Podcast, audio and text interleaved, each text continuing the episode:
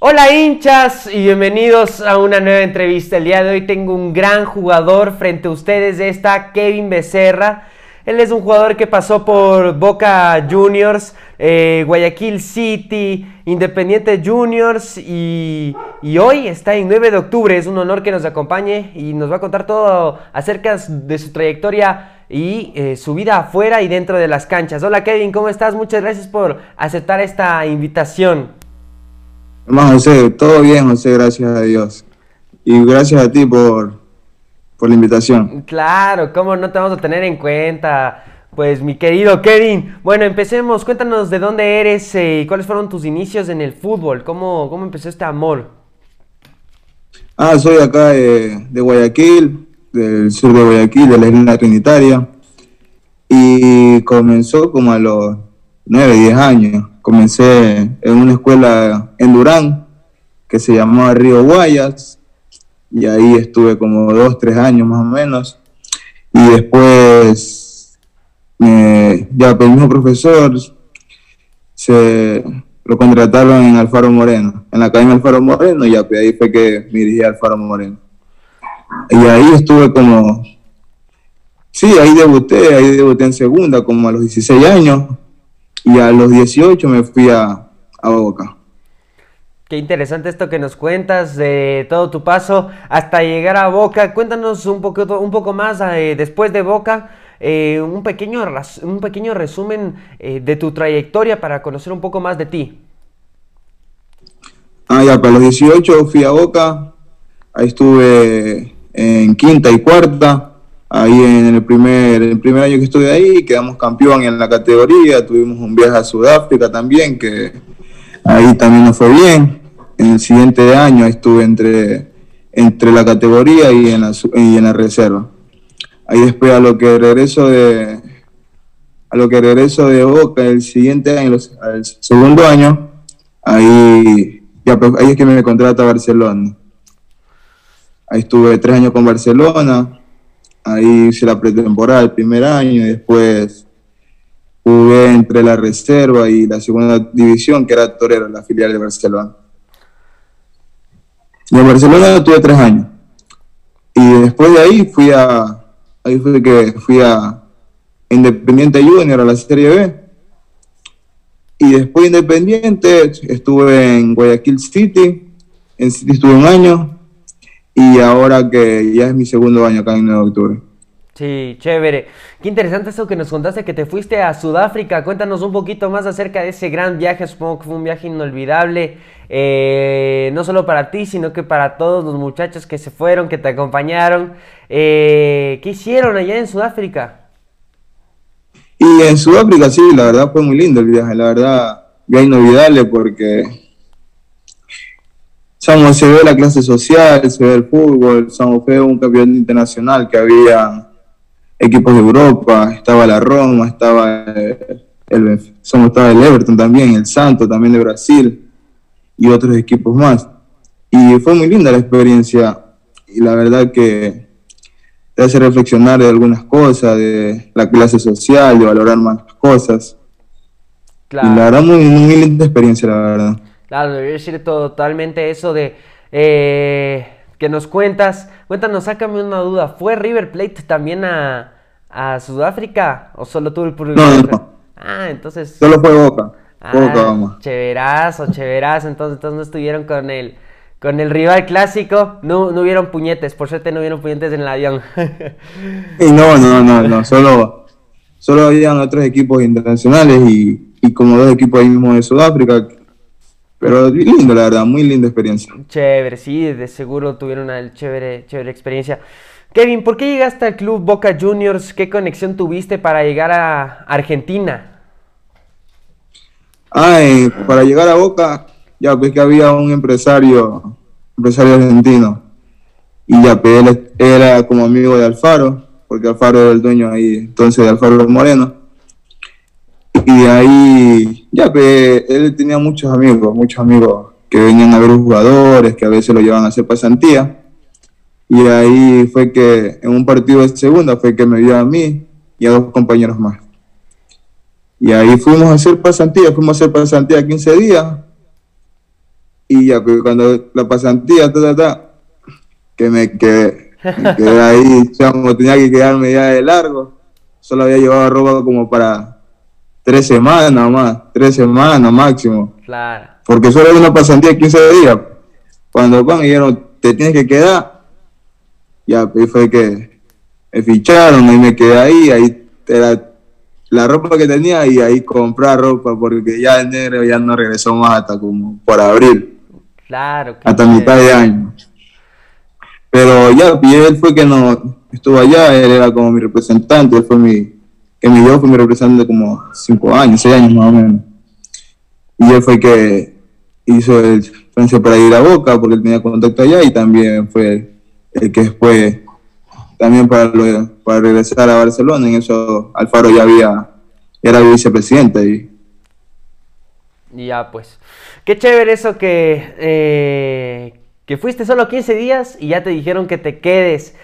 Eh, sigamos un poquito hablando más sobre los bosteros, eh, sabemos eh, que, que, viviste allá, ¿cómo, ¿cómo, le dijiste a tu familia? Se quedaron tristes supongo de que ibas a estar a unos kilómetros eh, lejos.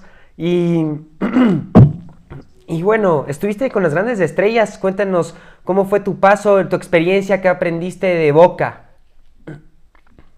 Y la verdad sí, fue un momento triste porque era, ya, pero de la casa recién se iba, primer, primera vez que tocaba estar fuera de casa.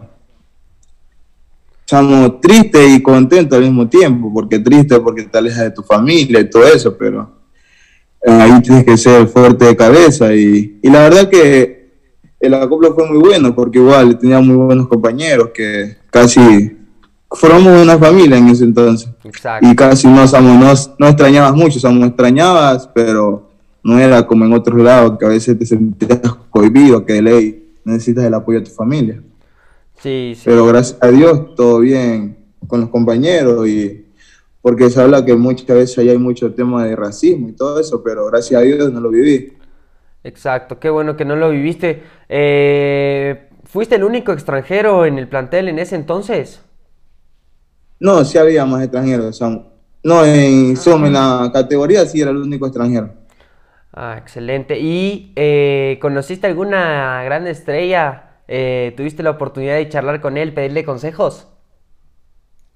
Y sí, Samuel, en eso estaba Riquelme, estaba, estaba muy buenos jugadores. Y claro, y verlo jugar a Riquelme era una emoción, porque cada vez que iba por un tiro libre tenías que sacar el teléfono para grabar el gol. Pero sí, la verdad, muy lindo todo allá, muy lindo. Sí, de seguro. estar ahí en la, en la bombonera, cuando salimos campeón en el primer año, ya pues ahí dimos la vuelta olímpica ahí, muy lindo todo. Sí, de seguro, de seguro fue hermoso esa gran experiencia y qué chévere que la hayas vivido tú, un gran futbolista eh, ecuatoriano. ¿Qué diferencias tácticas encontraste entre el fútbol ecuatoriano y el fútbol argentino?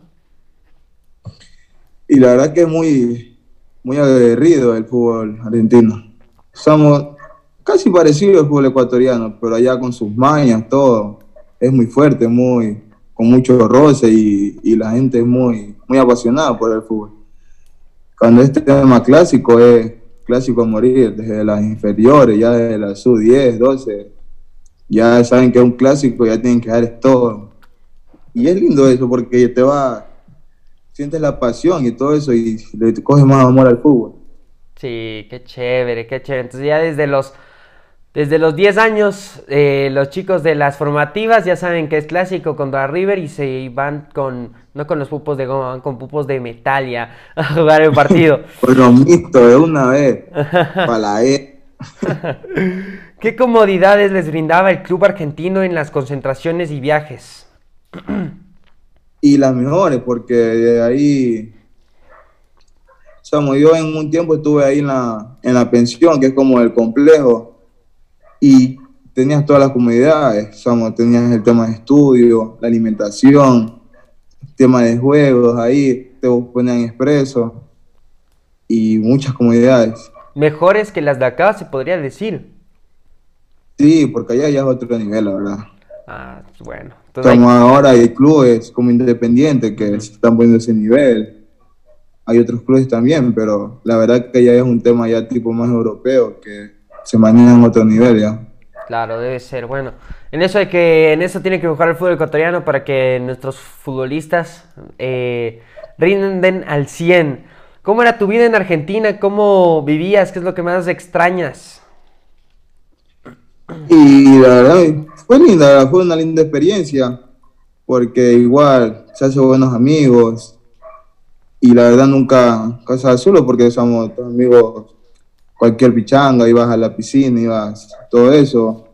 Y lo que más extraña es el tema de la comida, somos, no, era la misma que acá, pero a veces uno se metía su buena milanesa, milanesa napolitana, su lasaña Claro. Y eso era lo más rico allá. eso extrañas. Más que los asados. Y el tema turístico también, porque tiene muy lindas cosas. Sí, tiene muy, muy lindas cosas. ¿Y, los asados te gustaban también o no tanto como las milanesas? Sí, el tema asado también, el tema mate también, mate, tereré, que uno va aprendiendo esas cosas. Asado era todos los fines de semana, que ya, te, ya a veces ya te aburría de tanta carne que comía. Claro, claro. Y cuéntame, ¿quién hacía esos asados? ¿Los mismos chicos de, del club, los mismos jugadores, compartías con ellos, te enseñaban a hacer? No, no, no. Somos cuando a veces hacíamos una comida, sí, ahí sí. Hacíamos entre los compañeros, pero si a veces lo hacía más equipo en el complejo, lo hacía el, el cocinero del equipo. Ah, el cocinero. ellos ya son especialistas en ese tema, ya. Claro, claro, debe ser, debe ser unos chefs de primera.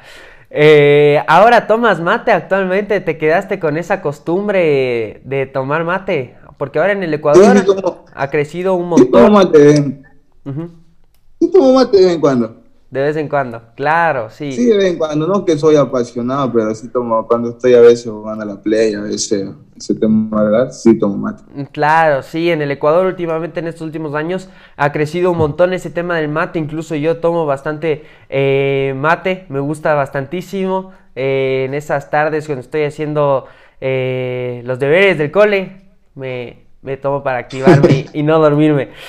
Eh, ¿Qué amistades te dejó el club Boca Juniors? Y somos, por ahora casi ya no se habla mucho con algunos compañeros, pero se conoció mucha gente, muy buenos jugadores. En ese entonces también estaba Betancourt, Rodrigo Betancourt, Leo Suárez, Soñora, claro, qué Pochettino, Cuba. Entonces compartiste con todos ellos. Sí, eran compañeros, compañeros míos. A veces también, compañeros mismos de la pensión, a veces íbamos al, colegio juntos. Esa es la linda experiencia de que te el fútbol. Exacto, sí, de eso tienes que aprender y, y tomar la, experiencia y aprender, disfrutar, más que nada disfrutar eh, cada segundo.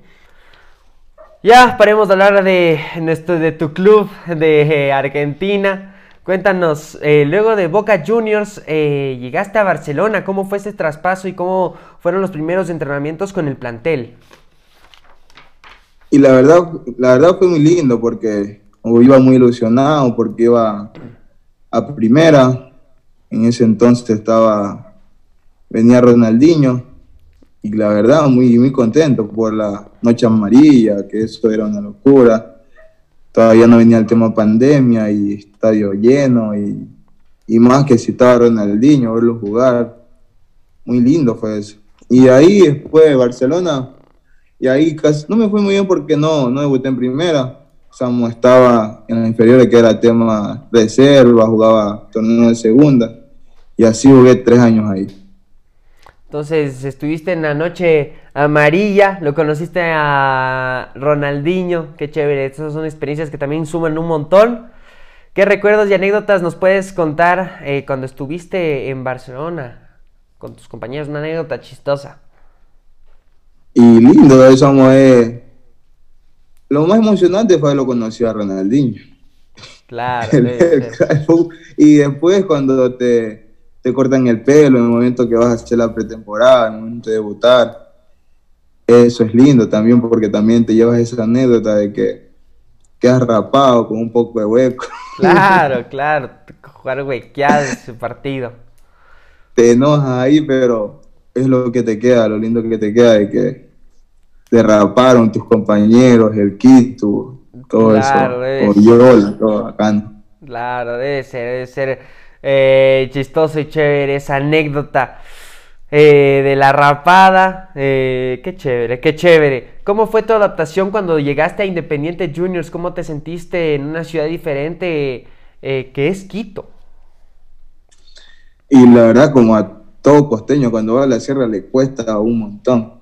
Pero, estamos ya con tema de entrenamiento, ya se, te vas adaptando, ya, ya después de los 15 días tú ya dices que es tu ambiente, pero igual te cuesta. Pero ya después con tema de entrenamiento ya se te va pasando y, te adaptas al clima. Claro, ya con los entrenamientos ya, ya a los 15 minutos ya estás ya calientito, ya te sacas la chompa, ya estás en short otra vez. Eh, y eso es lo bueno, eso es lo bueno de, del deporte, que, si es que estás con frío acá, o te pones 10.000 cobijas o, o, te vas a jugar fútbol. ¿Cómo son, cómo, son los entrenamientos y cuerpo técnico eh, de Independiente a nivel táctico y con compañeros también? Y la verdad, saben bastante, somos cada vez más mejores técnicos. En ese entonces estaba de, administrador somos del tema deportivo estaba Miguel Ángel, que después cogió el tema del técnico. Y saben bastante, somos, los preparan demasiado.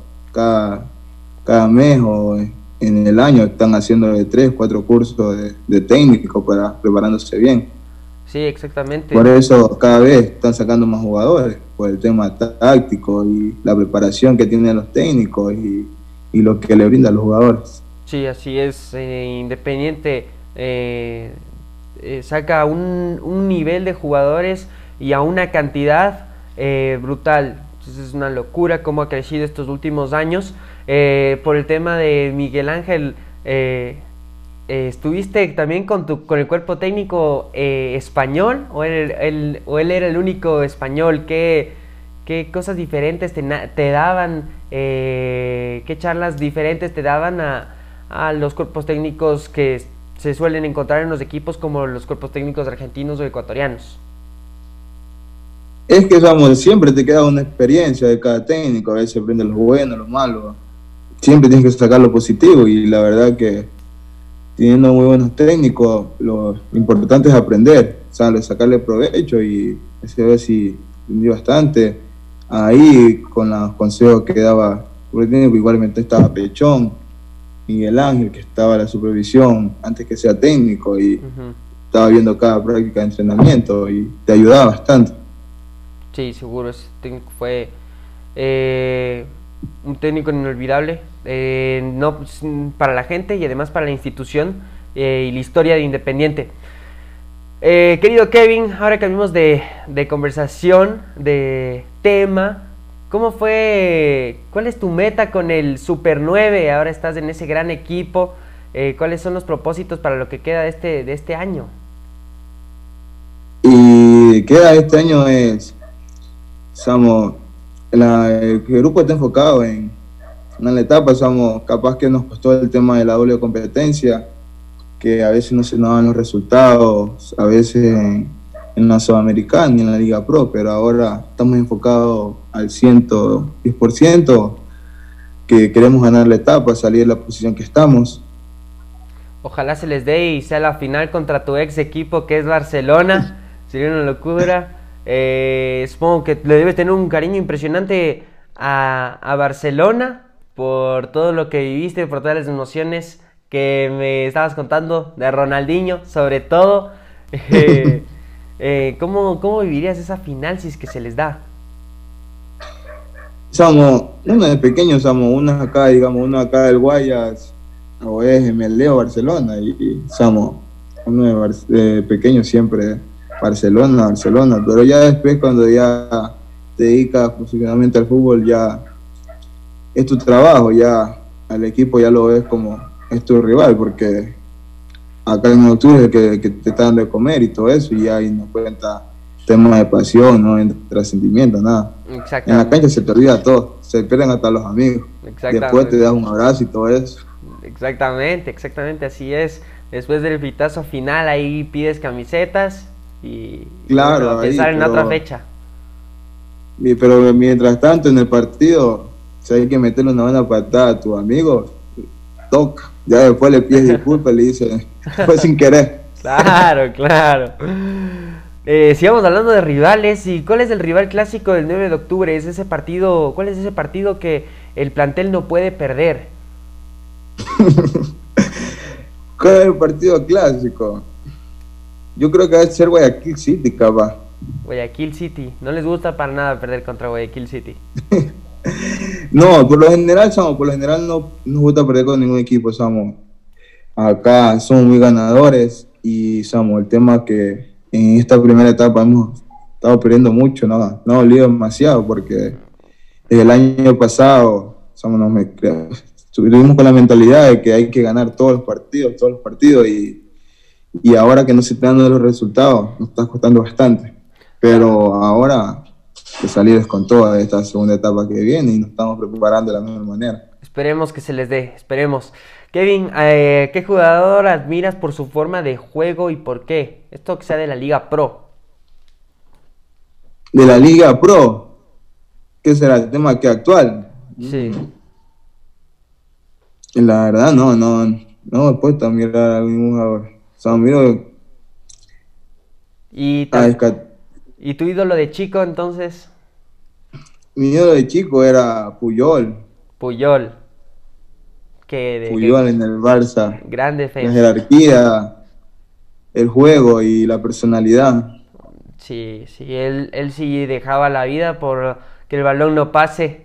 Eh, Hay que meter la cara. Sí, es un crack, es un crack. Puyol siempre fue un crack.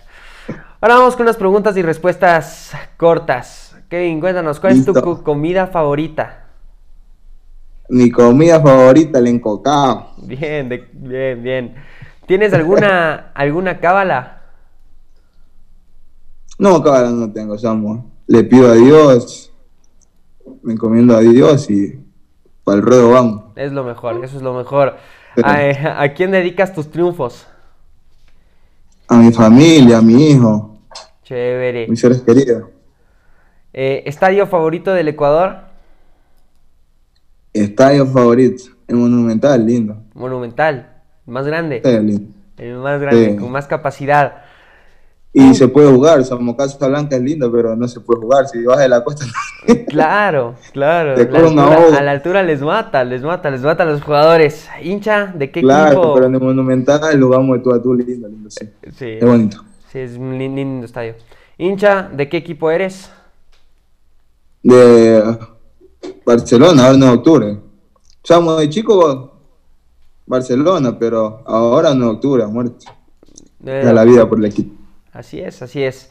Estatura. 1.85. Mm, alto, alto entonces para que no pase ni una. Claro, alta arriba. Campeón nacional de la Liga Pro, si es que no llega a ser 9 de octubre. 9 de octubre. Sí, y si es que no es el 9 de octubre. Si no es 9 de octubre. Barcelona, Samu, Barcelona. Pero igual, Samu, es muy complicado porque igual esta segunda etapa va a ser más dura. Sí. Y el fútbol es la sorpresa, no hay nada dicho en el fútbol. Está así como lo dices. ¿En qué club eh, de la Sierra te gustaría estar? De la Sierra. Sí. Sí, hay algunos, pues independiente, liga. Los dos. Si es que tuvieras que escoger alguno para defender esos colores. No sé, la verdad. Son muy lindos clubes. Por Independiente viene haciendo un excelente trabajo ahora. Claro. O Liga, no sé, pero.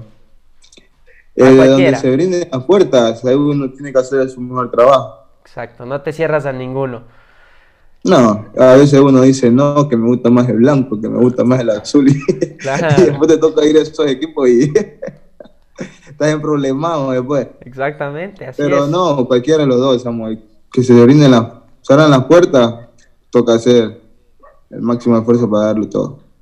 Esperemos que se abran las puertas en cualquier club de, de, de la sierra para alentarte cuando vengas acá. Listo. Y la última pregunta, corta. ¿Novia, casado o soltero?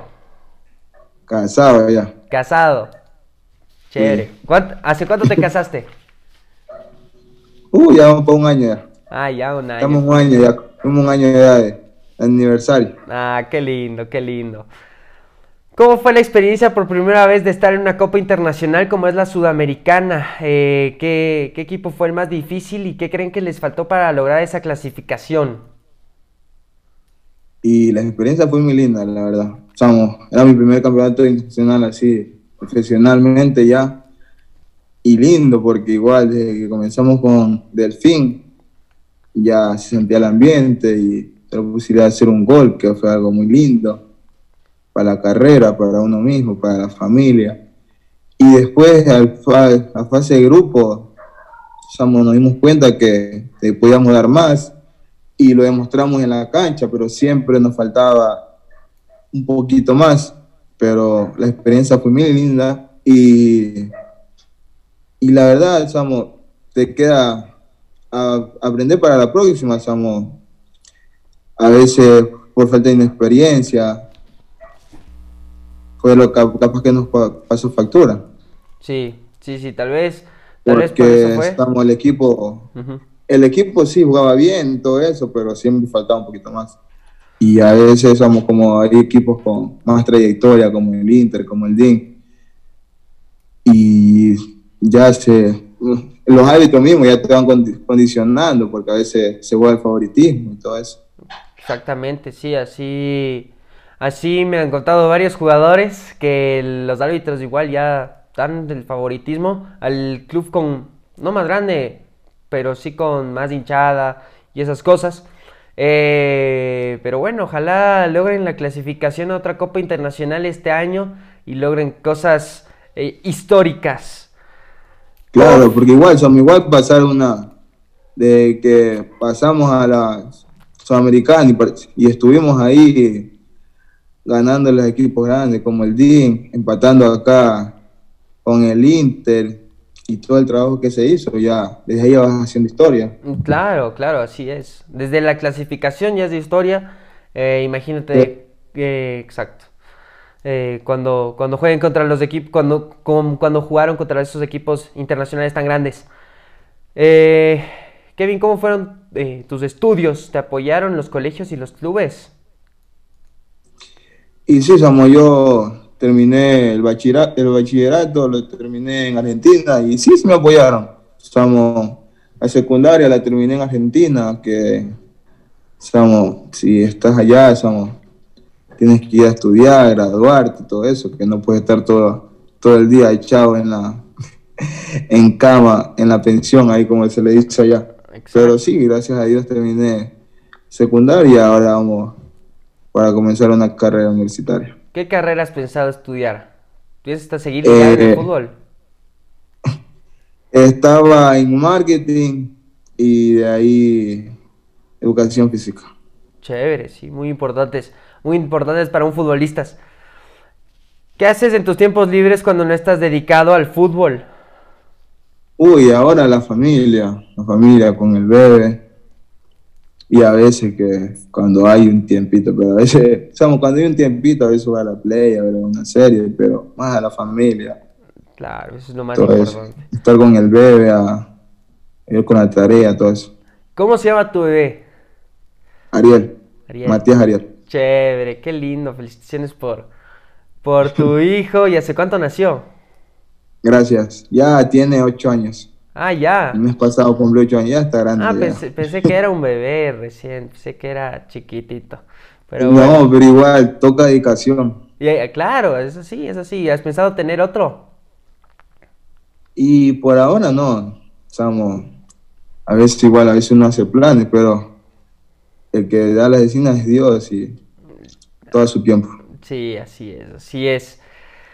Mi querido Kevin, y para terminar esta gran entrevista que me ha hecho pasar estos grandes minutos, eh, ¿qué consejos les darías a los jóvenes para que quieren llegar a ocupar un puesto como tú? Y la verdad, que sueñen primero soñar, después dedicación, porque igual gente piensa que es fácil llegar, pero a veces es fácil llegar, pero no mantenerse. Lo complicado es mantenerse y dedicación, trabajar duro y, luchar por lo que se quiere. Así es. Bueno, mi querido Kevin, eh, muchas gracias por aceptarnos esta invitación, por compartir contigo eh, los pedazos de tu vida. Eh, he pasado unos minutos muy chéveres. No sé si es que te gustaría agregar algo más, mandar un saludo a alguien. No, todo bien, Muchas gracias a ti por la invitación y visiones. Sí, claro, muchísimas gracias. Bueno, hinchas, esta ha sido una gran entrevista eh, con Kevin Becerra. Eh, nos pueden seguir en nuestras redes sociales. Ya tenemos nuestra página web también. Ahí se, ahí se están todas las entrevistas. Está como www.masqueunhincha.com. Visítenos ahí también. Y bueno, hinchas, nos estamos viendo la próxima semana con otro gran invitado. Chao, hinchas.